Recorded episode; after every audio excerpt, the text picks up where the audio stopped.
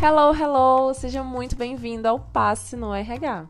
Aqui quem fala é a Nanda e a nossa missão com este podcast é contribuir de forma positiva para o seu desenvolvimento profissional.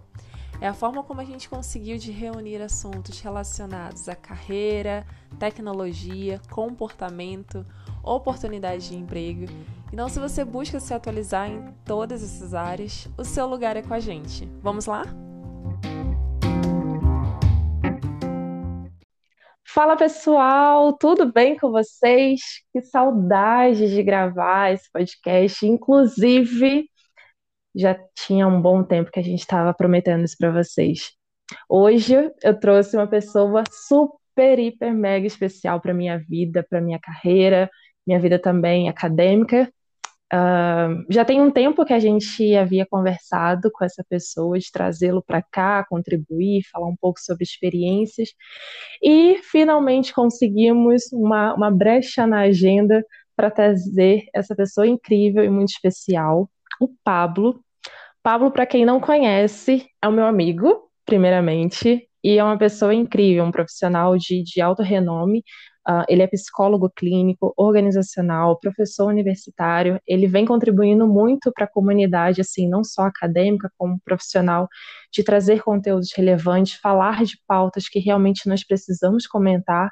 E ele está no Instagram como psicologia.pablo, falando sobre diversos assuntos. E hoje vai contar com a gente, vai contar junto com a gente, na verdade, sobre esse universo de, de mercado, marketing, como que é entrar nesse mercado de, de, psicologia, como que você faz um nome clínico, abre alguma, enfim, ele vai contar a sua experiência. Mas antes que eu fale qualquer coisa do Pablo, por favor, querido, me conte um pouco sobre você. Quem é você, Pablo?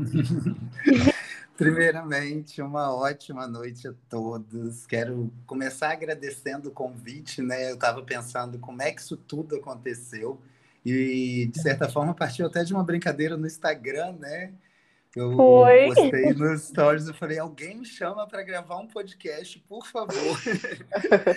Foi aí, mesmo. Mais que depressa. Uhum, a Fernanda veio falar comigo, então quero, né, primeiramente, agradecer a Fernanda Bárbara pelo convite, por essa oportunidade. É, eu, eu adoro coisa nova e eu já venho ouvido muito podcast, assistido muito podcast, e aí veio a calhar a oportunidade, principalmente para falar sobre esse tema, né, que não é um tema muito recorrente na minha prática da fala fora da sala de aula. Então, uhum. Então, por isso, quero agradecer muito a vocês. Mas ah. falar sobre o Pablo, eu estava ouvindo o último episódio do podcast sobre diversidade, que inclusive é muito legal. Quem ainda não assistiu, volta lá para ver, porque é muito legal. E uma das primeiras perguntas que vocês fazem para a convidada é né, quem ela é, né, para ela falar sobre si. E a uhum. gente acaba se denominando tanto com base nas nossas formações, né? Sempre quando eu vou dar uma palestra ou fazer uma live, todo mundo se preocupa tanto com aquele currículo enorme. Eu acho que. E aí a Fê pegou um gancho bom, assim, porque além de toda a minha formação, eu sou o Pablo. Sou Pablo, psicólogo e professor de psicologia. Eu acho que é isso que tem feito mais sentido para mim. Sou um homem cisgênero, gay de 38 anos, que está há bastante tempo no mercado de trabalho. Eu estudo trabalho, estudo comportamento humano, trabalho com comportamento humano no consultório, na prática das empresas, e venho cada vez mais pensando nessa questão de mutação, né? de ser de ser cada vez melhor para si mesmo, cada vez oferecer algo diferente para o mundo. Uhum. E pensando nisso, eu acho que eu me defino como um psicólogo, um professor de psicologia, mas alguém que está sempre transitando na carreira para algo novo. Eu acho que é isso. e é nítido, né, ver essa transformação, porque, gente, para quem eu conheço o Pablo pessoalmente, inclusive por incrível que pareça, nós temos uma amizade já tem um tempinho, conheço, conheço há muito tempo, mas a gente nunca teve uma relação de professor e aluno. No entanto, o Pablo, quando entrou na faculdade que eu estudava, ele fez uma revolução. Porque eu estava na, na, na, aula, assim, do lado, na salinha, e eu só vi os burburinhos, as, as, pessoas, as crianças, ó, o, falando alto. Eu falei assim, gente, o que está acontecendo ali do lado? Porque não é possível. E aí eu falei assim, ah, é um professor novo. Então, Pablo, essa transformação, esse modo como você gosta do novo, de, de, de estar realmente transitando em outras áreas, é, é nítido. E aí já, já me traz um gancho que é um motivo também da nossa conversa, a gente falar sobre uhum. faculdade. A gente está formando diversas pessoas, muitos jovens, entrando no mercado de trabalho. E eu tenho uma percepção particular minha mesmo, que quando eu saí, eu fiquei um pouco uhum. perdida. Sinceramente, mesmo que a faculdade seja tão grande, consiga nos ensinar muita coisa, ela não ensina tudo, obviamente. E aí eu, eu fiquei muito perdida nesse caminho de, cara, qual caminho eu vou seguir? Uhum. Quem eu vou seguir? Quem vai ser meu mentor? E me conta você, por exemplo, as pessoas. Você uhum. saiu da faculdade um tempo atrás, como que foi o seu desafio, a sua experiência? É, eu acho que eu ouvindo você falar, né, um pouco do que eu percebo nos meus alunos hoje quando se formam. É, alguns eu acompanho até o final, porque eu sou orientador de estágio na, na, no, na psicologia organizacional, então alguns vão comigo até o décimo período.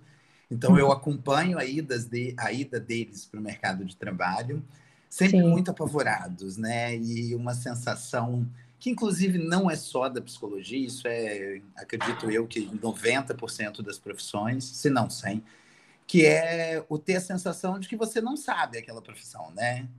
Aquela coisa de não chega a ser uma síndrome do impostor, mas é uma sensação de que você não está preparado. E eu uhum. também tive essa sensação. Só que eu vinha de um histórico que eu já trabalhava com empresa, então, de certa forma, eu já atuava com recursos humanos, já fazia psicologia organizacional, mesmo ainda sem o título, né? Então, o mais difícil para mim foi sair do meu antigo emprego, porque eu trabalhava na área comercial e não Olha. com, na área comercial como a gente vê hoje, né? Uhum. Era uma área comercial há 10 anos atrás, quando eu saí em 2011. Eu, na época, eu supervisionava nove lojas, 120 pessoas. Caramba! E aí, e, com bom salário, eu abri mão disso para viver a psicologia um ano depois de ter formado. E foi um Como desafio foi, muito grande, né? Que eu tive uma redução. É, eu tive uma redução de mais de 75%, por exemplo, salarial, assim. Mudei de uhum. cidade, porque eu morava numa cidade que não oferecia estrutura para psicologia organizacional. Mudei para Macaé, para quem não conhece, é a capital do petróleo, né? Uhum. E naquela época a Petrobras estava de vento em polpa. E aí eu mudo para lá com esse intuito. Com seis meses eu já consigo me posicionar na área e começo a galgar espaço nessa área. Mas eu, de certa forma, já conhecia o meio dos negócios, né? Eu trabalhava numa, nessa, numa das maiores empresas do Brasil, é, com muito aprendizado, com muita gente interessante que me ensinou muito. Então, quando eu fui para o mercado de trabalho como psicólogo, eu já tinha uma ideia dos negócios. Uhum. Hoje eu vejo os alunos indo para clínica ou para outras áreas, como organizacional, ainda sem essa estrutura que eu tive, porque eu me formei com quase Sim. 30. Então, eu, de certa forma, até lá trabalhei, né? Então, eu tive presente no mercado de trabalho. Mas um pouco desse desafio, meninas, eu fui enfrentar agora há pouco tempo, quando eu decidi ir para o consultório. Hum. Né? Que eu é só fui abrir consultórios sete tinha... anos depois. É isso que eu ia falar, você tinha uma linha muito voltada mais para organizacional, né? Você uhum. não clínica. É, eu entendia, e naquela época até o próprio mercado também entendia o organizacional como sendo responsável por uma parte, como é hoje, né, muito dinâmica dos recursos humanos, Uhum. Mas a psicologia do trabalho, que é aquela que atravessa o consultório, por exemplo, né? Freud já dizia, o sujeito só se realiza no amor e no trabalho. Então, uhum. Freud diz isso no primeiro congresso dele nos Estados Unidos, e como um, um pensador europeu, né? Um congresso nos Estados Unidos, em 1909. Então, quando ele coloca isso, o jeito se realiza no amor e no trabalho, é muito essa ideia que eu venho construindo com o meu trabalho. Porque no consultório é isso, as pessoas trazem as dores do amor em todas as suas formas e as dores uhum. do trabalho em todas as suas formas. E Exato. aí eu comecei a entender o como eu podia movimentar a questão da psicologia do trabalho também dentro da empresa e aí decidi ir para o consultório. Aí foi esse desafio de entrar numa área que era totalmente nova para mim, mas deu tudo certo e estamos aí, trabalhando bastante. Hoje você ainda trabalha tanto no organizacional como também na clínica. É, hoje eu decidi, como eu falei lá, sempre em transição de carreira. Isso que eu estou falando aqui sobre essa questão do consultório, isso aconteceu em 2017 para 2018. E hoje uhum. eu começo a construir uma nova transição de carreira. Eu já não estou mais ah. fazendo projetos em organizacional, porque eu quero. Eu estou transitando para uma carreira de consultor de diversidade, onde Não. eu quero trabalhar a questão da diversidade como uma fonte de promoção da saúde do trabalhador, para impactar tanto a empresa, quanto o consultório, quanto a área educacional que eu trabalho. Então, hoje eu só estou pegando projeto de recrutamento e seleção, por exemplo, treinamento, se for na área de diversidade e inclusão ou saúde do trabalhador. Uhum. Porque aí eu já não pego mais projetos, eu sei que são projetos mais é, dinâmicos né, do RH, como o próprio recrutamento de seleção comum, que eu fiz muito já. Hoje eu vou me enveredando para essa área um pouco mais da diversidade, de contratação de PCD, olhando mais para projetos, processos exclusivos para pessoas trans, processos exclusivos de adequação de equidade de raça, de gênero. Então, eu tenho olhado mais para essa área. Mas nunca vou tirar meu pezinho dali do organizacional, né? Não tem jeito. acho que o, o, o, bichinho do organizacional nos move, é, é difícil a gente sair.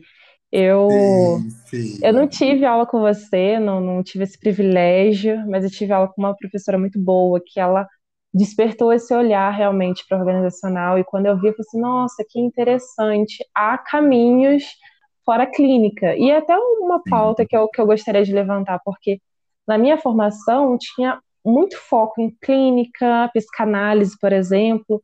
Uh, estavam tentando movimentar um pouco a TCC, mas muito focado em psicanálise. Hoje, como você também é professor, é, uhum. tenho certeza que você mostra leque de oportunidade que a psicologia Sim. tem para oferecer, né? Porque, gente, são tantos caminhos que você não precisa se focar clínica organizacional, por exemplo, tem social, esporte, enfim, trânsito. Como que você está vendo o olhar dos seus alunos? Você acha que eles já estão saindo um pouco desse viés de psicanálise? Ah, estão querendo realmente montar consultório? Como que está essa movimentação? É assim, eu acho que isso também parte muito do perfil do aluno da psicologia, né? Porque de alguma forma, em algum momento na nossa vida, a gente já pensou realmente como mudaríamos o mundo. Essa é uma das uhum. razões pelas quais, pela qual a gente faz psicologia. É. Então a gente tem essa intenção. Isso eu acho que toca em todo tipo de trabalho. Você olhar para todas as abordagens, por exemplo, é, isso toca no campo que você atua, isso toca no campo que a Bárbara atua, isso toca no campo da educação, porque é aquele olhar, a gente está lidando com o sujeito. Lidando com o sujeito, o sujeito não é determinante, ele é subjetivo. Então, como é que você determina na graduação algo tão específico? Hoje, uhum. a gente tem na instituição que eu trabalho uma coordenação muito pautada nisso, em construir é, esse caminho de competências diversas para o aluno na construção da, da carreira acadêmica dele, pelo menos durante a graduação. Então, eu vejo que isso tem um olhar mais amplo. Hoje, por exemplo, é, com, com a questão da pandemia, né, os estágios estão online.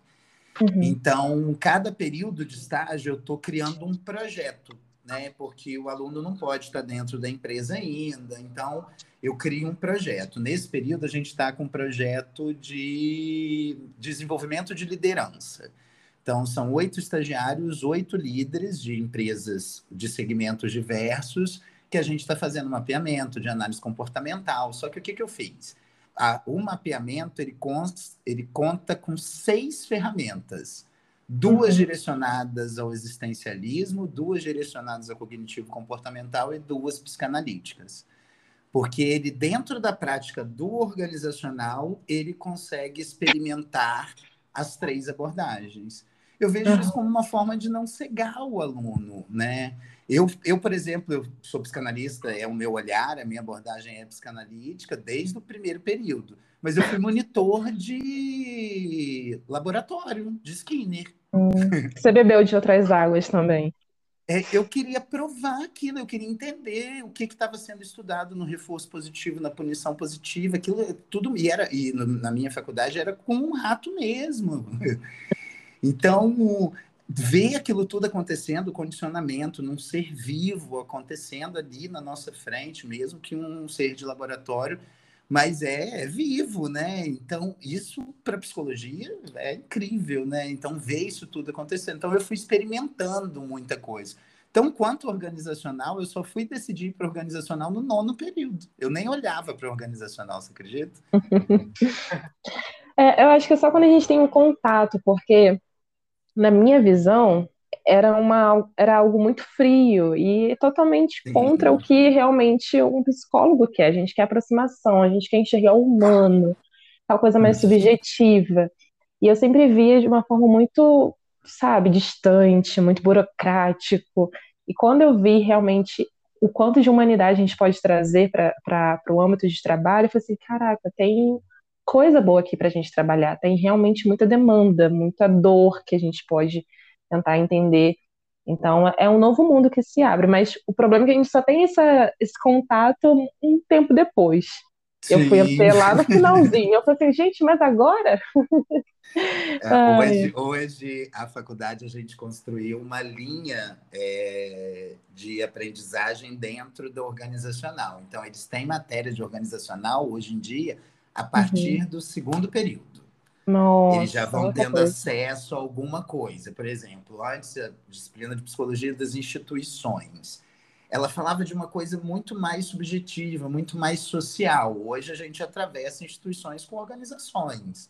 Então a gente fala sobre o social, mas sobre a organização, sobre a comunidade, sobre o grupo, sobre. Então a gente vai construindo essa ideia na cabeça do aluno e aí ele vai lidando com isso. Depois vai para a dinâmica de grupo, psicologia do trabalho, aí ele encontra com recrutamento seleção, treinamento e desenvolvimento, ele vai vendo isso tudo na formação. Mas é um desafio. Na minha época também não tinha, porque a gente não tinha quem falasse disso mesmo. Hoje em dia que se é. encontra mais profissionais. Hoje em dia mudou tanta coisa. Eu lembro da nossa conversa quando você esteve aqui em BH, de, do quanto que a grade hoje está bem mais dinâmica, com assuntos, é, com uhum. disciplinas atuais, falando sobre marketing, falando sobre tanta coisa interessante. Eu falei, nossa, é, é uma nova, realmente uma nova grade, porque mudou muita coisa. Até conta um pouquinho o que, que você sentiu de reflexo nessa mudança de, de grade, o que, que hoje tem para contribuir para essas novas pessoas que estão se formando. Ó, hoje, por exemplo, sabe o que, que eu vejo? Eu tive há duas semanas atrás um feedback de uma aluna, de, ela está no décimo período, ainda não se formou, que recebeu uma oferta, fez um processo seletivo uma vaga de analista de RH numa cidade pequena, vizinha. Eu sou de Itaperuna, né, de onde você também é. Eu uhum. acho, nem sei se é daqui mesmo, é, Fê? Ah, eu sou, cari... eu sou carioca é mesmo, carioca? mas eu fiquei tanto tempo em Itaperuna, oito anos, que eu posso ser uma itaperunense, não tem nenhum problema. Tá bom. e aí eu... ela conseguiu um emprego na área de RH para trabalhar com psicologia organizacional, não é fazendo RH de ADM, não, é RH uhum. de psicologia organizacional, com processos subjetivos, montando programa de treinamento, então, são coisas com olhares que a gente vai vendo que o aluno vai se ampliando. Uhum. Hoje, por exemplo, a gente tem a questão do desafio da rede social, né? E os alunos se questionam muito, ainda muita insegurança. E eu sou inseguro, e eu acho que o dia que você não for inseguro com a rede social, você, você passou por alguma coisa despercebido, porque algum nível de insegurança você precisa ter, porque você está expondo sua vida, né? Mesmo uhum. que profissional, ainda é a sua vida. Então, hoje eu percebo que os alunos estão chegando ao final da, da graduação com um olhar mais amplo sobre as possibilidades. Essa, essa ementa nova está começando a ser aplicada agora. Então, por exemplo, dentro dela está desenhado que os alunos vão ter disciplina de psicologia e marketing, de psicologia yoga, de psicologia indígena, psicologia das comunidades, que são coisas que você não estudou nem eu. Uhum, você uhum. não estudou nem eu. Então, é uma, uma construção mesmo. Então, isso eu já vejo como uma evolução muito grande, mas parte de muito comprometimento, né? A gente precisa estar muito comprometido como professor, Mas eu acho que, acima de tudo, é o interesse do aluno. Hoje você tem um perfil de aluno, e é muito legal isso, porque eu tenho analisado isso. Existe uma transição muito grande de quando você se formou para a galera que está se formando agora. Hum. Por alguma razão, é, por alguma razão não, um monte de razões, inclusive toda mudança que houve. Você formou em tem três anos, Fernando? 2018. 2018, né? É. Vai fazer três agora. Então, assim, muita coisa mudou de lá para cá e a passos muito largos. Uhum. Então, o aluno está acompanhando isso, né? Eles estão evoluindo. Hoje você tem. Só que é interessante isso, porque às vezes o aluno acompanha e muita parte do mercado de trabalho não acompanha. Eu acabo que estou em muito grupo de WhatsApp de RH, né? Então, eu tenho um dos grupos que eu participo, é de um segmento específico, que eu acho que não vale a pena a gente expor aqui, que essa semana o debate estava se deve solicitar vídeo de, na entrevista ou não, se vídeo uhum. currículo é válido ou não, e um monte de gente criticando. Cara, uhum. assim, existe demanda específica para coisas é. específicas, né? Uhum. Tem coisa que não dá para você avaliar num vídeo currículo, mas tem muita coisa que é possível você avaliar num vídeo currículo. Não vale a pena você subjugar a, a, ferramenta e já descartar ela. Só que tem segmento que ainda é muito atrasado, né? O meu medo que eu percebo é que, às vezes, algumas empresas não acompanham a evolução do pensamento de quem está indo para o mercado de trabalho. E isso é um desafio. Uhum. As empresas mesmo. E eu acho que principalmente as empresas mais tradicionais, elas muitas vezes elas não acompanham a evolução do profissional. Quantas vezes eu atendo no ah, consultório? Ah, uhum. é, é, é, pessoas que fariam muito mais pelas empresas se tivessem oportunidade, ferramentas, abertura. Então você vai. Aí, por isso que eu acho que aí você diferencia a empresa tradicional da estratégica, que tem aquele pensamento mais à frente. E ainda a gente diferencia da mais estratégica ainda, né? Uhum. Que é uhum. aquela que a gente acaba olhando com aquele afeto, que é o que faz a gente transitar de carreira, que é o que a gente faz a gente seguir lá na frente, né? Meu irmão acabou de passar por uma situação como essa, eu acompanho a carreira do meu irmão como uma orientação, né? Uhum. Ele ele trabalhou numa empresa que eu, que eu contratei ele lá atrás, sem, sem paternalismo, ele passou por um processo seletivo e foi aprovado. E ficou oito anos nessa empresa. E as oportunidades que ele recebia eram para empresas que eram mais estratégicas da que ele estava, mas ainda não eram as menina, a menina dos olhos, né? Aquela coisa. Sim. E aconteceu, há duas semanas atrás, ele conseguiu ir para uma empresa que na, no segmento do petróleo a gente chama das gringas, né? Que são as empresas estrangeiras, que com muito mais renome. E isso para ele é uma evolução de carreira absurda, óbvio que financeira, mas profissionalmente ele, ele anda três degraus na carreira com essa evolução, né? Uhum. Não que uhum. esses degraus sejam tão importantes, tá, gente? No caso dele, era uma expectativa dele, né? Ele tinha esse propósito específico. É, mas então, precisa assim, é considerar é também, né? Oi? precisa considerar também, né, esses passos sim, da sim, carreira, né? sim. né?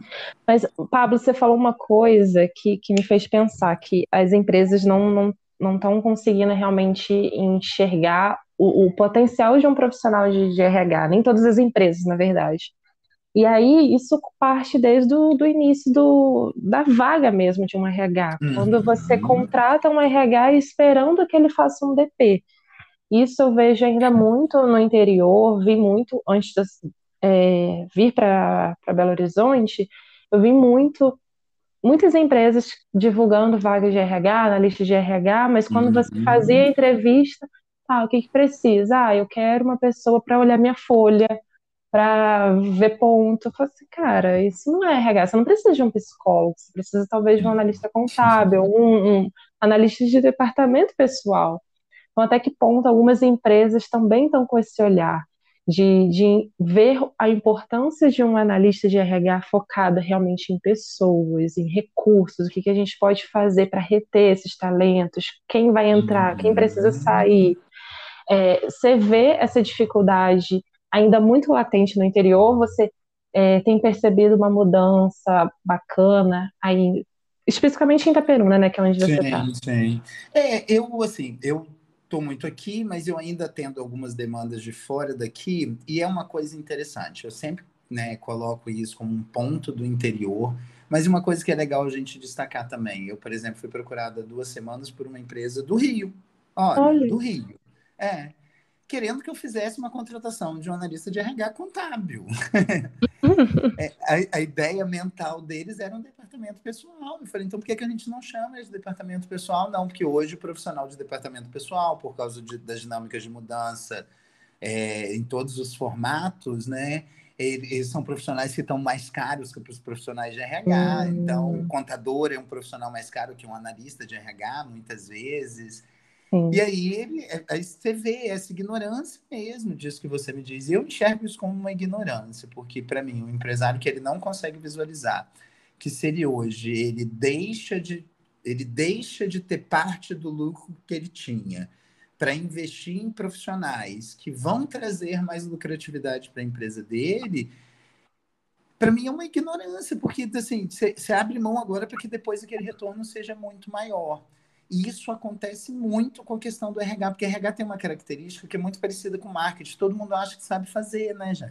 todo mundo acha Verdade. que sabe contratar, né? Todo mundo acha que sabe analisar currículo, todo mundo acha que sabe fazer uma pergunta de entrevista né? Sem nem entender direito o que é competência. Então, isso é um problema no interior, mas isso é um problema em algumas capitais também. É, uhum. É, eu vejo essa mudança muito grande no segmento. O segmento de tecnologia olha para essa situação de forma totalmente diferente.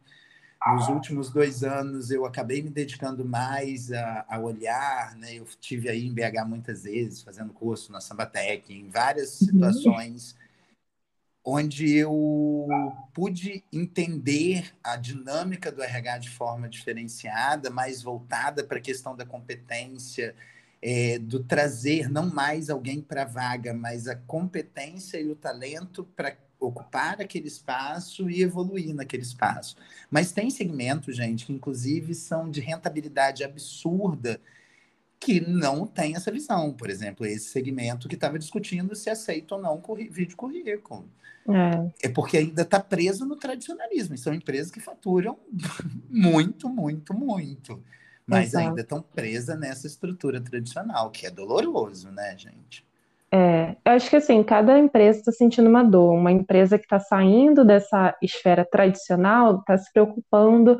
Ah, será que eu preciso talvez de, de uma pessoa focada em recrutamento e seleção, vamos dizer assim, será que eu preciso também de um software para fazer essa, essa leitura, para tornar esse processo mais dinâmico?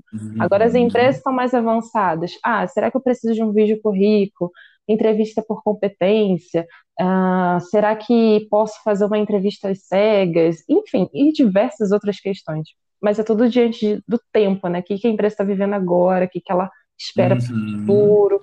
Então, não dá para a gente dizer, ah, o mercado X está tendo essa dor. Depende do mercado X, obviamente, mas também o momento daquela empresa, o que, que ela está vivendo, o que os profissionais estão demandando. E tem uma coisa interessante aqui na nossa conversa, que cada um tem uma, uma geração. Eu formei em 2018, Bárbara também acho que formou nesse mesmo período, mas ela já vem de uma de uma experiência muito interior, que ela formou em gestão de pessoas, Bárbara, gestão de recursos humanos. Qual a sua formação mesmo? Gestão de RH. Gestão de RH. Então, assim, Bárbara também já conhece muito sobre como que era o mercado, como que está agora, ainda mais é, trabalhando numa empresa de tecnologia e recrutando para TI, né? Para então, Bárbara, até fala um pouquinho sobre sua experiência, o que, que você está vendo de diferente, o que, que você sentiu também no mercado quando você entrou.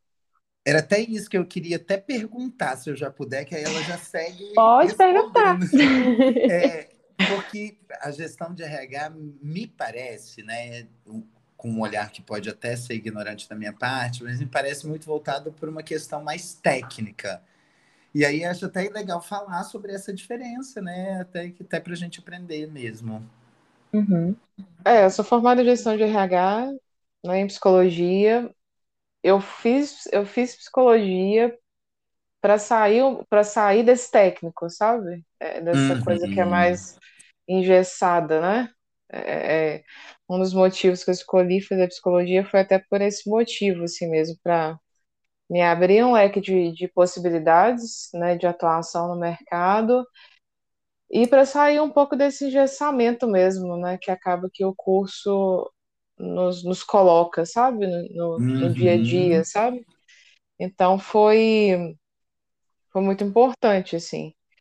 É, é, fazer psicologia, assim, me abriu o mundo, assim, de, de possibilidades, sabe? Não só em relação à minha vida profissional, mas na questão de enxergar a vida, de enxergar o mundo, de enxergar as pessoas através de uma outra perspectiva que antes era, querendo ou não, era bem limitada, sabe? É, eu, como tech recruiter, né, na, né, contratando profissionais de tecnologia, o perfil né, das empresas é um pouco diferente, né? São empresas uhum. que têm a cabeça, têm a cultura muito mais aberta, né, para para trazer coisas novas, para trabalhar com o tema, igual você falou, né? Trazer diversidade para pra, as empresas. É, então, assim, é bem, muito diferente, né? Totalmente diferente de um, de um RH, né? De uma empresa tradicional, tradicional assim, né? É. Uhum. Porque uma empresa tradicional vê o RH como só quem contrata e demite, né? Uhum. Uma empresa tradicional. E uma empresa que tem uma visão totalmente aberta e estratégica, não, vê o RH como, como um parceiro, né? Que, que pode te ajudar, no qual a gente ajuda as pessoas, ajuda o desenvolvimento das pessoas para que tantas pessoas e a empresa consigam alcançar os resultados que elas querem, né? Que, que é o objetivo, né? Então, é, não é muito diferente, assim. Muito mesmo. Uma... Nessa área, Bárbara, qual foi assim, é, o que que hoje para você é o maior desafio? Assim, até porque muitos dos meus alunos vão ouvir aqui, eu acho que seria até interessante eles saberem disso também. É, o que, que você vê hoje como mais, mais desafiador da contratação, do, de encontrar esse colaborador, esse candidato dentro da área da tecnologia? Claro que tem a questão né, de que o mercado está super, hiper, mega aquecido. Sim. Né? É, esse é um fato, que eu, eu tenho que lidar com ele todos os dias. e, não é, e não é fácil.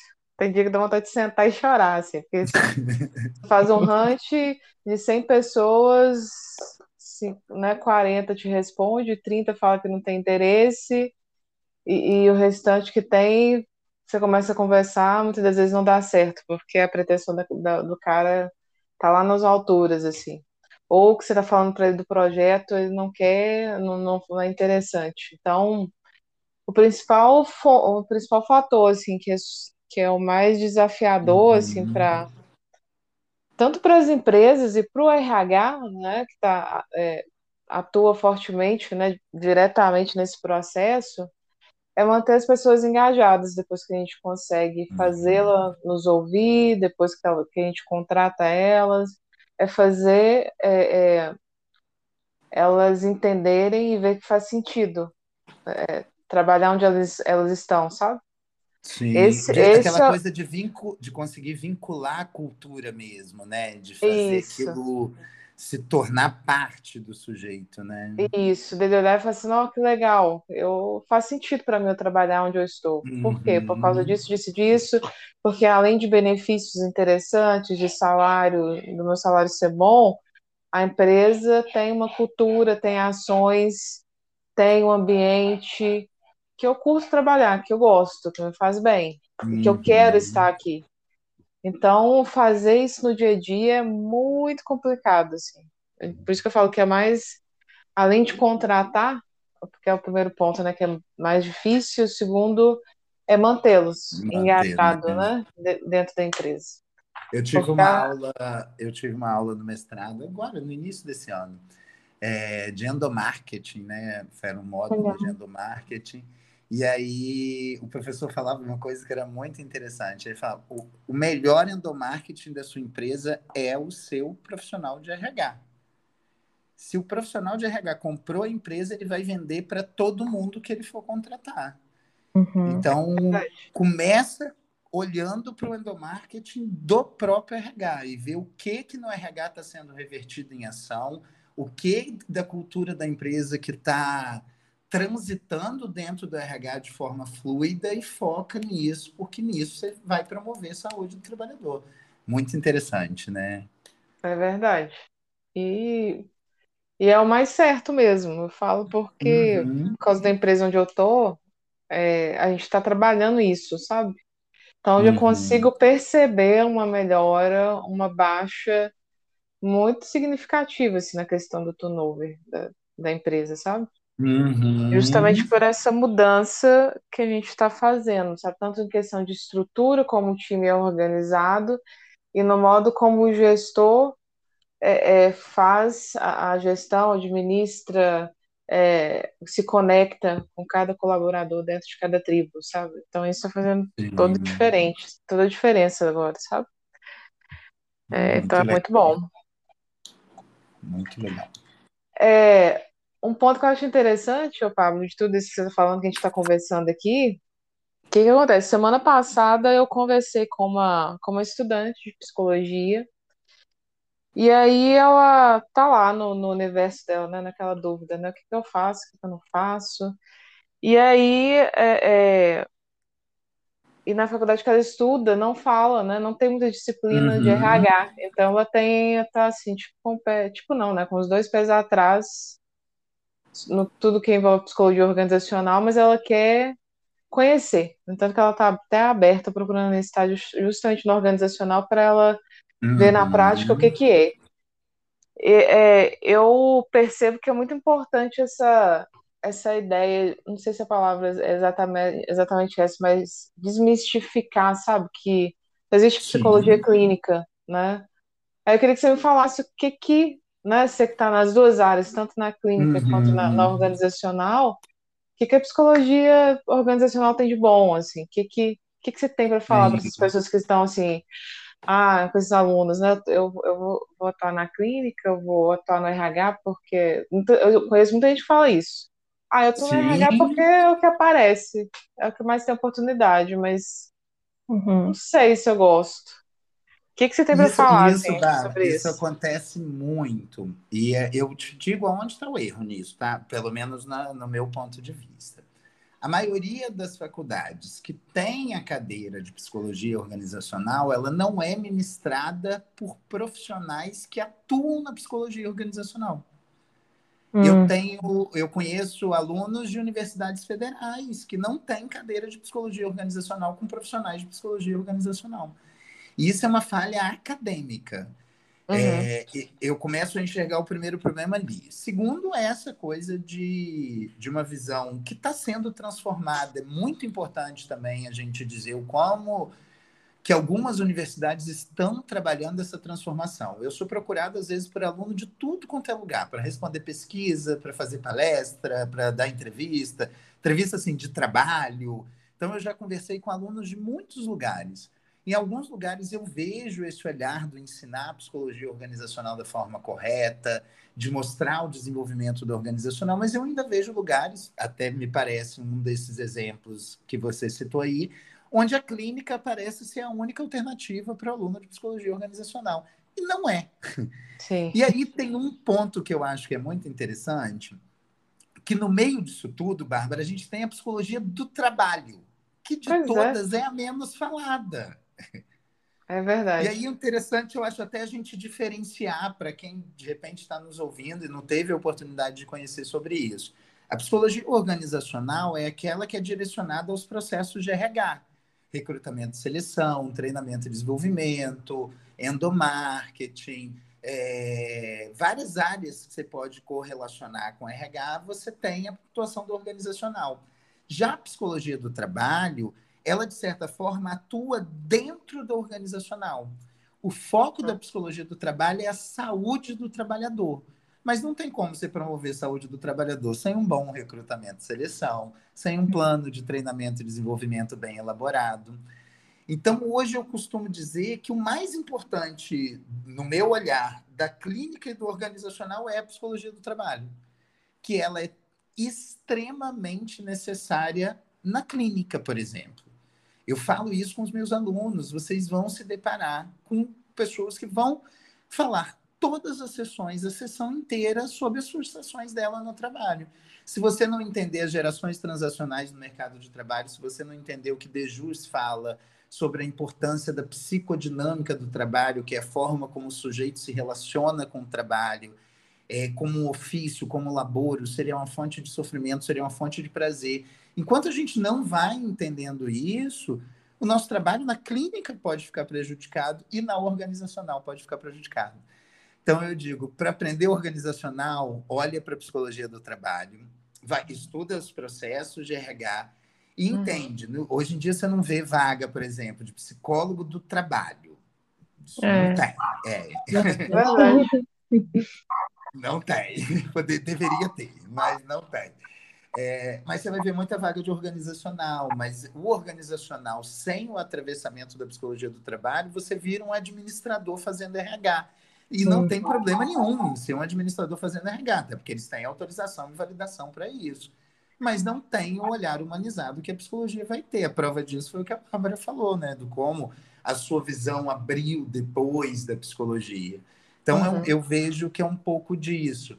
Mas tem muito profissional legal, muito é um exagero, mas tem bastante gente falando de organizacional de forma bem interessante, como promoção de saúde, entendendo o colaborador saudável produz mais. Se ele produz mais, a empresa lucra mais. Se a empresa lucra mais, ninguém é demitido. Se ninguém é demitido, todo mundo fica bem. Óbvio que parece uma dinâmicazinha boba, mas olhando de forma bem generalista, é o caminho, é a saúde do trabalhador. É ele se sentir pertencido, valorizado. É, a Bárbara usou um negócio, uma expressão muito interessante aí, Bárbara, que é o ah. entender as tribos, né? E hoje, cada vez mais, a gente tem isso.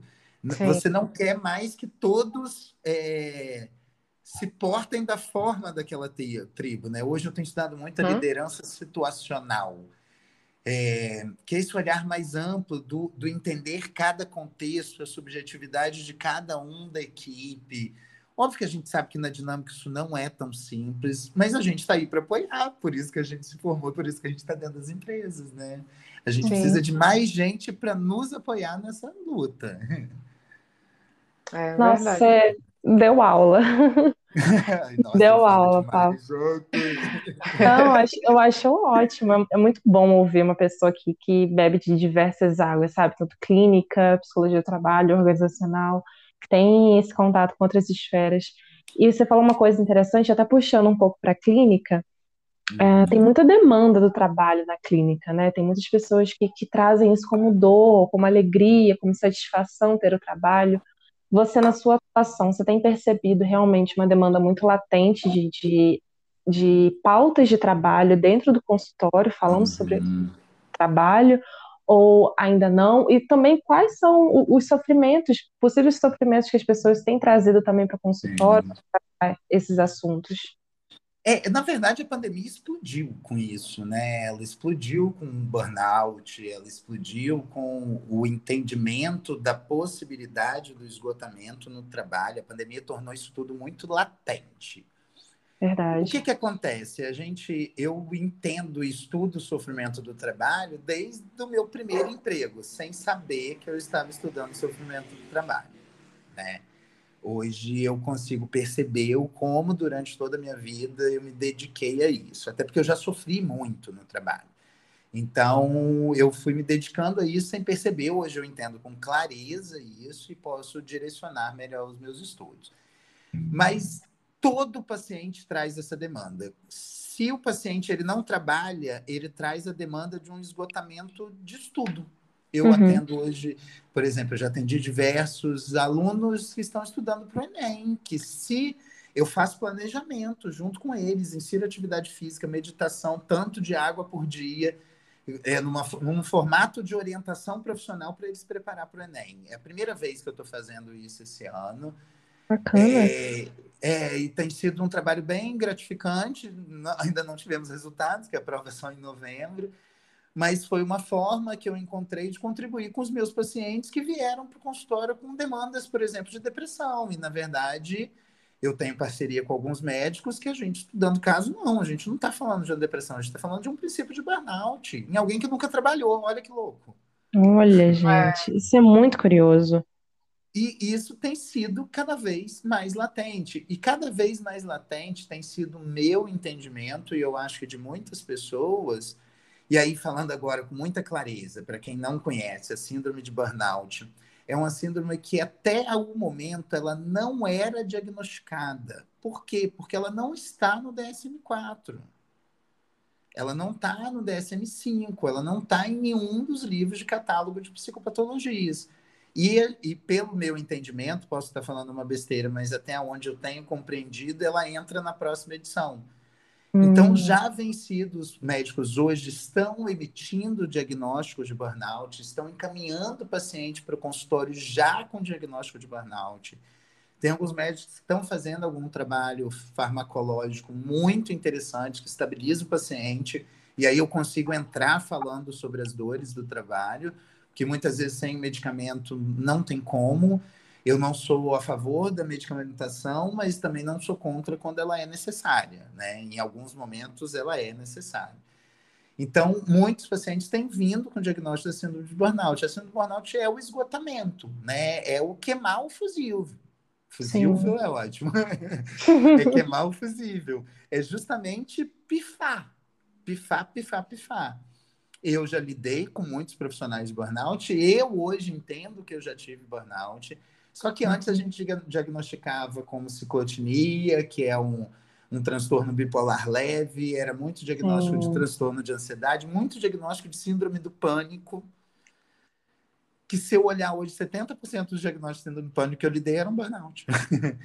e hoje, uhum. cada vez mais. E aí, o que eu estava falando, que eu não posso perder, que eu acho que é muito importante para todo mundo ouvir é, a gente conecta o esgotamento do trabalho exclusivamente ao excesso de trabalho.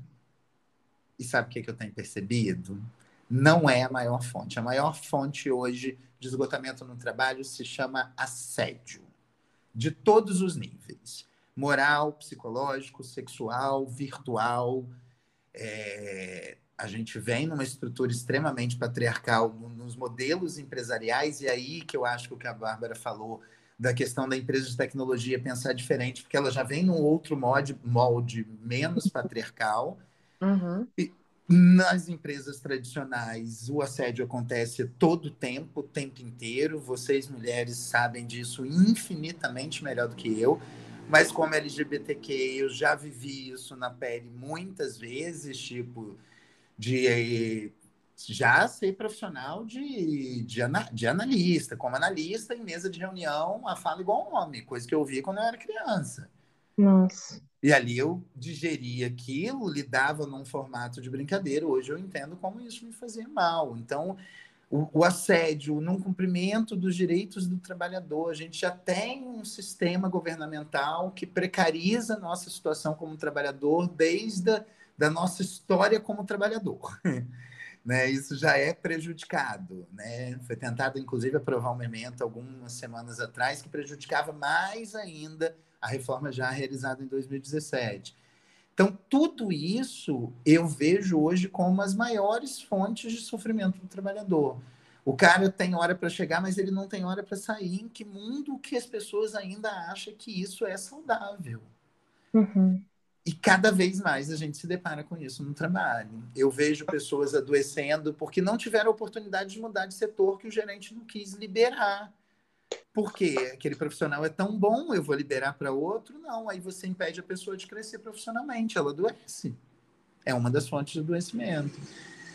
Então, e, e, isso, é, isso bate no consultório, tá, gente? Bate assim, com força. Com força é, mesmo. É, não, com certeza. Não, pessoas, eu... e isso, e as pessoas têm entendido isso mais, então elas têm falado mais. Isso é um ponto. É. Existem alguns casos opostos, opostos, tá, Pavo? tipo, tipo quando a pessoa tem que largar o trabalho, mas a pessoa não consegue largar o trabalho, sabe?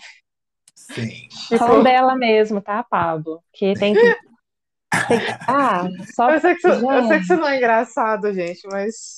Não, mas é, é, é uma é forma foda. da gente falar sobre algo que não é tão engraçado, é a gente é... fazer da graça, né? É, tem que dar é. dois tapas na, na Bárbara para ela largar o notebook. Gente, para quem não sabe, eu moro com a Bárbara E assim, eu vejo ela trabalhando assim, igual uma louca, beleza, porque tem que fechar as vagas, e as vagas são realmente bem difíceis, mas a gente precisa ter o nosso tempo, né? É tão importante quanto trabalhar. Eu também tô. Fala. Desculpa te interromper. Não, imagina. Eu também tô uma rotina e às vezes eu fico, eu desligo o computador e ainda fico pensando no trabalho. Eu falo assim, cara, o que que adianta eu pensar no trabalho? Eu não vou resolver nada agora, eu não vou. Então, tento ver uma série, tento abrir meu vinho. A gente tem que ter esses momentos de lazer, de, de momentos de não fazer nada, porque senão a gente pira, pira numa, numa condição, nossa, insustentável. E eu falo isso e até lembrando desse ponto que você trouxe do, dos estudantes, tendo essa, essa demanda de, de, de, de tentar conciliar os estudos com a vida normal. E quando eu estava no meu último período, quase o último ano mesmo da faculdade, eu me, me vi num estado muito mal, com uma pressão absurda de o que eu vou fazer, eu preciso uhum. entregar, ainda tenho trabalho, preciso sustentar minha faculdade, tenho que pagar a próxima mensalidade. E é uma pressão que quem está de fora fala, ah, é uma estudante, não tem tanta pressão ainda, nem entrou no mercado de trabalho. Gente, só quem vive sabe as delícias de, de viver e o prazer, e sabe como que é difícil. Deixa eu complementar um negócio, e essa vai exclusiva para você, tá, Bárbara? Tá bom. Tá? É, tem um autor muito incrível que ele tem sido base de estudo para mim já há alguns anos, que é o Byung-Chul Han. Ele é um autor sul-coreano, erradicado na Alemanha, e ele vem trazendo uma, um novo olhar para a sociedade, para o trabalho. Ele é um filósofo. E ele fala que a gente se tornou, nessa sociedade né, pós-moderna, a gente se tornou senhor e escravo de si mesmo. Uhum. E aí tem um trecho que ele fala assim: o sujeito do desempenho esgotado, depressivo, está, de certo modo, desgastado consigo mesmo desgasta-se correndo numa roda de hamster que gira cada vez mais rápido ao redor de si mesmo. Nu. nu. Quebra essa roda de hamster e eu consigo. Quebra! Perfeitamente isso que você me fala. Por quê? Eu, eu não posso ensinar se eu não aplico na minha vida. Pelo menos é isso que eu entendo. Então, uhum. eu cada vez mais venho aplicando tudo que eu estudo na minha vida e eu decidi, nesse semestre, não trabalhar um dia da semana durante todo o dia. Uhum. E vocês não Boa. têm noção do que, que é ficar em casa sem ter o que fazer. Você não tem noção. Ó, tem dia que eu faço yoga, cuido de planta, leio livro, leio revista, ouço música, faço almoço e ainda não é 11h30 da manhã. Nossa, é. E aí, agoniado, né? E aí eu tô inserindo, inseri uma natação, vou dar uma volta, tô querendo me propor a, toda quarta-feira, que é esse dia, eu ir à tarde na casa da minha avó, que é aqui perto da minha casa, tomar um café com ela. Então, o Biang, esse autor, ele chama isso de mecanismos de interrupção que são as coisas que a gente faz para interromper a loucura dessa sociedade do desempenho, dessa roda de hamster, sem precisar quebrar a roda. O que ele diz que se a gente não aprende a cessar isso por alguns momentos, e não é aquele assim, ah, vou deixar o celular de lado. Não, é cessar realmente.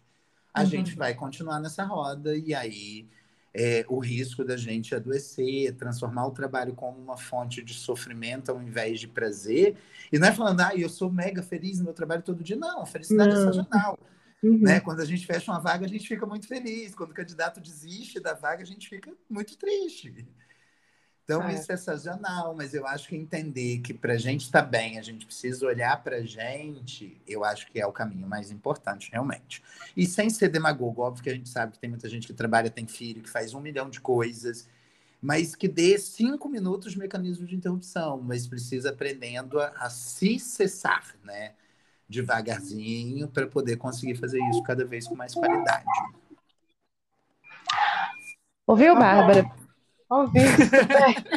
escutei. Ouviu, né? Ah, muito bom, muito bom. Escutei. Vou ficar de olho, o, o Pablo, para ver se ela vai aplicar. mas brincadeiras à parte, a gente sabe o quanto que é difícil, né? A gente fala assim, mas cada um com o seu cada um, realmente é um desafio a gente conseguir se desligar, ter esses momentos e, e realmente enxergar a importância e conseguir aplicar. Pablo, infelizmente, o nosso tempo está acabando. Falamos eu, bem, né, gente? É, eu poderia ficar assim, horas, horas conversando com você, falando sobre a vida, psicologia, trabalho. É, e aí eu quero retomar um assunto que a gente começou a falar logo no inicinho e eu quero voltar a ele. Uhum. Sobre redes sociais e imagem. A gente está formando uma galera muito jovem e que está tendo acesso à internet de uma forma assim. Nem, não posso nem falar dizendo que está tendo acesso à internet. A pessoa já nasce já tem já isso. Nasce como é, pois né? é. E é muito curioso, porque eu formei em 2018, não tem nem tanto tempo assim, e não tinha esse boom que tem agora. As pessoas já estão saindo da, da, da faculdade, estão abrindo Instagram, Antes fazendo TikTok. Sair, Antes, antes, de sair, tá? antes de sair. Eu, eu já sigo umas pessoas que estão na faculdade e já estão com, com conta lá, divulgando trabalho, falando uhum. sobre esses assuntos. Mas é, talvez não vai servir para essas pessoas que estão se formando, não sei se ainda tem esse sentimento de medo de imagem e tal, mas eu sentia muito esse medo quando eu me formei, de cara, qual a imagem que eu quero passar? Será que, que faz sentido eu ter o, o meu paciente no Facebook? Ai, até que ponto? A gente fica com medo de pisar em ovos. Essa é a realidade, né? Uhum. Tudo é, ai meu Deus, será que, que pode? Será que não pode? Será que o conselho me autoriza?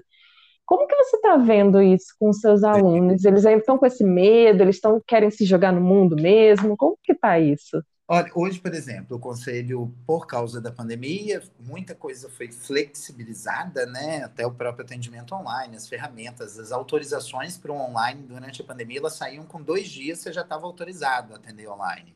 Já uhum. tinha registro no, no CRP. Então, isso, de certa forma, intensificou muito.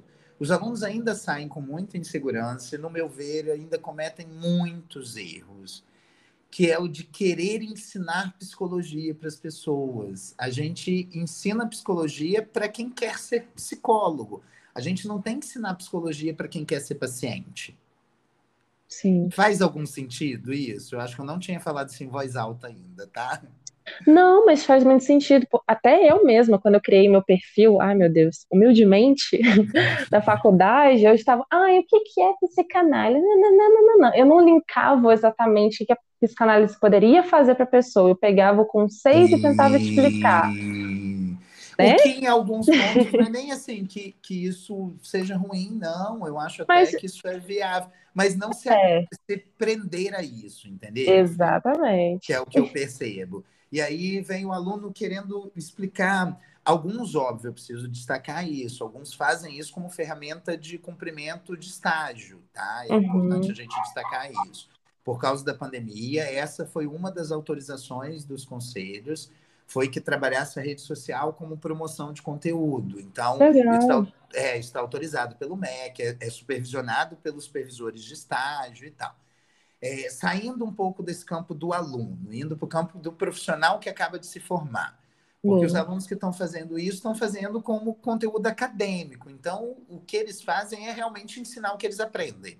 Uhum. Então, é um outro lugar. Olhando para esses profissionais que acabam de se formar, muitas querem que o paciente já chegue ao consultório preparado para fazer terapia, análise, como cada um chamar. Uhum. E na verdade não é, ele não está preparado. E tem uma coisa que eu acho muito importante, é a gente entender que, que as coisas mudaram, gente, elas mudaram muito. A gente precisa não é, abrir os nossos olhos, não dá para a gente ficar de olho fechado. Ah, eu vou ter meu paciente no meu Instagram? Por que não? É essa a uhum. pergunta quando eu faço, quando o aluno me questiona. Eu falei, por que não? Ah, mas uhum. ele vai ver as coisas que eu faço. Eu falei, então, quando você está no consultório, você não é você? Porque se você não é você, quando você está no consultório, tudo bem você não querer que ele conheça o seu outro eu, mas que tipo de você você está sendo no consultório? Sim. Né? Se você não vem de verdade. Mas eu aprendi isso com muito custo, tá, gente? É, uhum. cada vez mais eu aprendo no meu próprio processo analítico, com as coisas que eu estudo. Eu cada vez eu percebo que quando mais eu me coloco, por exemplo, a minha decisão de hoje abrir o nosso papo me colocando como homem cis, gay, isso foi muito desafiador até eu conseguir falar isso com total clareza, até eu perceber que as pessoas muitas vezes me procuravam por causa disso. Uhum, uhum. Que por alguma razão aquilo deixava ela mais à vontade. E aí que, ah, que o profissional, quando está se formando, ele ainda não tem essa. Quando ele vai para o mercado, ainda não tem essa segurança. Ele vai, o sujeito vai me procurar por causa disso. Eu lembro de uma coisa que o analista, o meu analista me falou, que hoje em dia ele nem é mais analista, porque ele está fazendo uma transição de carreira, ele está saindo da psicanálise para uma outra linha, e eu permaneço mesmo ele não sendo mais analista, mas um pouco no meu processo com ele, eu lembro que uma vez ele me sugeriu uma, um aumento no meu valor de consulta do consultório. Uhum. E aí eu falei, mas como eu vou cobrar isso? Aí ele falou, Pablo, do mesmo jeito que tem gente que não vai pagar, tem gente que vai. Exato. E isso é o valor do seu trabalho. Você não está cobrando por dois anos que você abriu o consultório, você está cobrando por 20 anos por trinta e tantos anos que você é psicólogo, desde que você nasceu, que você analisa comportamento humano, que você olha para as pessoas com cuidado. E aí eu fui entendendo isso. E é isso que eu falo com os meus alunos. É, eu bato muito de frente com ele, bato de frente não, mas opino quando eles falam, não, é porque eu vou abrir uma conta profissional. Para mim, abrir uma conta profissional de psicologia é você mostrar que você veste uma máscara aqui, que você veste outra aqui. É. E, e, que não quer dizer que as duas estejam erradas, mas são duas máscaras. Se você está bem com isso e consegue lidar bem com duas máscaras, ok, segue em frente. Eu não consigo mais. Já fiz. Uhum. Uhum. Não consigo mais, porque eu acho que o que as pessoas acreditam é quando a gente fala com o coração. E de máscara não tem coração. Ou é máscara ou é o coração. É. E as pessoas querem, querem conhecer você, né? Não querem conhecer Exatamente. quem está por trás, quem o seu diploma. Querem falar assim, quem é o Pablo? Beleza, que ele é um psicólogo, mas o que ele faz? Ah, o Pablo medita, faz yoga. Ah, ele tem uma cachorrinha, tem isso. Nossa, que legal, me identifico. Vou acompanhar, vou seguir, vou entender o que ele tem para dizer, vou ouvir. Então, é muito de comprar a sua imagem também, né? Então... Eu percebi isso, fiquei com muita clareza nesses últimos meses, porque eu vinha trabalhando com organizacional há muito tempo e nunca trabalhei a minha imagem profissional. Eu tinha um Instagram que eu postava as coisas, já tinha eu, seguidores que me acompanhavam, que era legal ter essa troca com as pessoas, fazia live daquele, mas é, com essa movimentação da pandemia, eu acabei deixando algumas empresas, né, pela própria situação da pandemia, e aí eu me vi meio que pela primeira vez com a responsabilidade de investir na minha marca. Uhum. E aí transitei novamente as transições né, para uma página, transformei a minha página numa página de conteúdo. Hoje eu divido sem muito compromisso. Não tenho nada apontado na minha cabeça que eu tenho que postar conteúdo todos os dias. Eu posto o que eu quero, a hora que eu quero, no momento que eu percebo que vai trazer uma movimentação. Mas é muito interessante que quando eu comecei a fazer isso, eu comecei a ter esse tipo de posição Pô, tô aqui, acompanho seu conteúdo, gosto, queria marcar uma consulta. A primeira vez que isso aconteceu, eu levei um susto. eu falei assim, mas só pelo que você viu ali, você quer marcar uma consulta? É só aquilo ali que te interessou? E não é só aquilo ali, porque eu estou falando ali a verdade do que eu quero, do que eu acho, do que eu acredito. Quando eu falo sobre diversidade e inclusão, sobre quando eu falo sobre a saúde do trabalhador, eu percebo que as pessoas de alguma forma se identificam. Quem se identifica tá ali, gosta, vai. E é uma coisa interessante que você falou, Fernando, que é importante a gente falar. Todos os meus pacientes estão no meu Instagram? Não. Eu, uhum. por exemplo, não vou seguir o paciente, mas se ele vem e me segue, eu retribuo. Uhum, uhum. Agora, Você vai ficar eu, procurando, né? Stalkeando. Eu, hum, deixa eu ver a vida. É, eu não sou invasivo de eu ir lá é. e seguir. Agora o paciente. Pelo amor de Deus, né, gente? Eu retribuo. Sim. Às vezes acontece, por exemplo, de ele começar a me seguir, me procurar, se tornar meu paciente. Eu vou ver, eu ainda não sigo, até porque eu não tinha motivo uhum. nenhum até aí. Aí eu começo a seguir. Então, se ele decidiu me seguir, porque ele quer ver minha vida, por consequência, ele abre a possibilidade de eu ver a vida dele fora do consultório. Uhum. Isso é uhum. muito legal, porque você não se prende aquilo ali. Eu lembro na minha época, gente, você não podia abraçar paciente, orientador é... de orienta, orientação de professora, não, você não pode abraçar paciente. E quero ver eu não abraçar meu paciente. Na é verdade, até eu, quando eu fazia os estágios, a pessoa ficava emocionada e falava assim, gente, eu preciso dar um abraço, né? É o, é que precisa.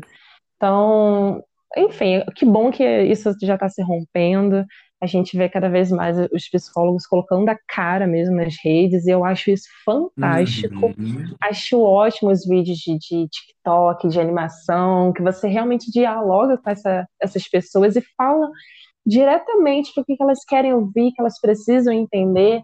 E é incrível, acho ótimo.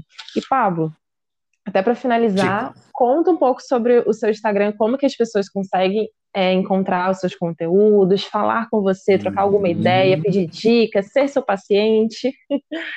Como que te encontra? Bom, é, eu tenho tentado agora, eu fiz essa primeira transição para o Instagram, eu já sempre tive uma movimentação no LinkedIn muito grande, eu tenho muito seguidor no LinkedIn e eu não utilizo a plataforma. Uhum. Eu utilizei quando eu trabalhei com, na área do petróleo, porque é, esse segmento do petróleo eles participam muito do LinkedIn. Sim. E acabei que quando eu mudei para o interior, eu morei muitos anos fora, né? E quando eu mudei para cá, eu acabei deixando um pouco o LinkedIn. Então eu tenho levado, tentado levar o conteúdo do Instagram para o LinkedIn também, né? Tô Legal. movimentar isso mais agora, é. Então, para quem quer conhecer um pouco mais, meu Instagram é psicologia.pablo. Lá no LinkedIn é Pablo Ladeira. Em qualquer um deles, só me procurar. Lá tem o link se quiser agendar consulta pelo WhatsApp, mas pode mandar mensagem também que eu respondo. Estou sempre disponível para bater papo, para conversar, para falar sobre temas que são interessantes. É, o meu conteúdo ele tem uma característica que foi um pouco que eu fui mapeando com o design que, que fez meu branding. A gente foi meio que mapeando isso. É, a ideia é que seja um conteúdo instintivo. Então, uhum. se eu vi um filme de um conteúdo específico, eu vou levar ele para a sala de aula, porque é assim que eu, que eu dou as minhas aulas, e aquilo vai virar um conteúdo para o meu Instagram. Então, hoje o meu Instagram ele, geralmente é conteúdo de sala de aula. Geralmente eu discuti alguma coisa com alguma turma, aquilo vai virar um conteúdo. Eles me levantaram um questionamento, eu fiquei pensando naquilo, aquilo virou um conteúdo. Então eu geralmente o que roda na minha cabeça, eu entendo que hoje ele precisa ir para o mundo. Então, aí eu faço isso. Eu, de alguma forma, coloco ele no Instagram, timidamente ainda, ali bem devagarzinho, mas vamos produzindo coisa legal. Que humilde, E o Rios, né, cara? Porque o Rios é uma forma, para mim, é uma forma de diversão, porque tem rios que eu faço, egocêntrico, uhum. vou lá e vejo mil vezes e rio mil vezes, de mim mesmo. Ai, eu adoro. Eu adoro. Eu Sou essa pessoa também. Que eu vou lá e fico vendo, vendo. E aí é ótimo, por exemplo, eu tenho retornos. Essa semana eu tive um retorno de uma paciente que ela foi lá e escreveu assim: Eu já vim aqui, já vi esse negócio 30 vezes e morri de rir as 30 vezes. E ela é minha paciente. Ela me ouve falando aquilo dentro do consultório. Ai, gente, que incrível. Então, acho que isso é, isso é um pouco legal, dessa coisa de não distinguir esse perfil do profissional e do pessoal. Óbvio que, quando eu tornei ele profissional eu não divido tudo da minha vida, porque eu não sou blogger. É, isso é uma escolha, poderia dividir, não vejo um problema, mas é uma escolha mesmo. Instagram são 15 segundos, a vida acontece em 24 horas, né? Então, é. mesmo se eu posto uma foto de yoga ali, eu não faço yoga 24 horas, né? Eu tive o resto do dia trabalhando, fazendo um milhão de outras coisas. Então, é meio que uma fonte de mostrar o que, que é legal das pessoas verem, e graças a Deus tem funcionado, tudo caminhando. Tem sim, gente. Eu sigo, eu amo, curto. Nossa, é incrível, gente. Siga, por favor, o perfil dele, que vocês vão dar muitas risadas, vão se identificar, vão falar assim: meu Deus, eu sou assim. eu acho incrível. E, Pablo, muito obrigada mesmo pelo seu tempo. A gente demorou, mas graças a Deus conseguimos uma agenda e finalmente esse episódio vai sair no ar, gente. Vai sair essa semana. Ô, Glória! Muito obrigada mesmo. Foi, Nada. foi realmente foi assim, prazer. foi. no sábado, acho que foi na hora certa. Antes da gente fechar, eu queria só indicar um livro, posso? Por favor, com certeza. É, tem uma profissional de recursos humanos que eu admiro muito. O nome dela é Carol Portela. A Carol Portela foi diretora de fontes humanas, que é o nome do RH da marca Reserva Uhum. Eu tive a oportunidade de conhecer a Carol no evento em São Paulo, pudemos trocar, nos tornamos amigos. Hoje a gente divide bastante, estou ensaiando uma mentoria com ela daqui uns dias. E hoje a Carol é diretora da marca Reserva Mini, né? Ela já não Ah, eu a conheço. É, hoje ela dirige a marca, já teve comigo em evento na faculdade. Ano passado ela participou de um simpósio de gestão de pessoas sobre liderança. E é alguém que eu estou sempre trocando e acompanhando as indicações. Quando eu conheci Carol, ela me indicou um livro muito legal que chama uhum. Reinventando Organizações. Me Reinventando as Organizações de Lalux, que é um autor super moderno. E aí, sempre quando a Fernanda, a Carol faz indicação, né, eu vou logo comprar. E eu estou terminando a leitura de um outro livro que chama Empresas que Curam. Hum. Gente, que leiam, todo mundo que é da psicologia, que trabalha com psicologia organizacional, com a psicologia clínica, que trabalha de alguma forma com RH, que lidera equipes, Entendam, o caminho não é a gente curar a dor. O caminho é a gente curar. Ser empresa que cura. A empresa que cura, ela não promove a dor. E isso, e o livro ensina ações simplíssimas, simplíssimas no sentido de possibilidade de realização, com efeitos muito grandes. Então, é um livro aula. Então, quem tiver possibilidade, compre. Empresas que curam. Eu acho que vocês anotado. vão ficar muito satisfeitos com a leitura. tá anotado, já coloquei aqui, reinventando as organizações, empresas que curam. Já vou procurar para ter na minha, na minha biblioteca aqui, com certeza. Perfeito. Aproveitem bastante. Muito, muito, muito obrigado pelo convite. Eu estava bem oh. nervosa, falando sobre isso, mas foi Falando, muito mais com... tranquilo do que eu imaginei. É super tranquilo, conversa entre amigos, é como se a gente estivesse aqui numa roda de bar. Muito legal mesmo. Obrigado Pablo, mesmo pelo convite. Obrigada, obrigada. É, com certeza a gente vai te chamar para os próximos, talvez falando, focando mais em diversidade, mas foi muito bom legal. Bater esse papo com você. Te agradeço de coração. E, por favor, chame seus ami os seus amigos, seus alunos para ouvir esse episódio e, por favor, coloca nota também para eles ouvirem. Um pontinho. Com certeza, pode deixar. Trabalho de haver dois. Isso aí. Gente, obrigada por vocês nos ouvirem até aqui. Eu e a Bárbara estamos no LinkedIn, no Instagram. Vocês podem procurar a gente como Fernanda Coelho, Bárbara Blacucci. Tem também o nosso Instagram, o arroba underline passe no RH. E o que vocês precisarem, vocês podem contar com a gente para trocar ideias, dar sugestões, estamos sempre disponíveis. Grande beijo para vocês. Grande abraço. Beijo. beijo. Tchau, tchau. Beijo, Bárbara. Tchau, tchau.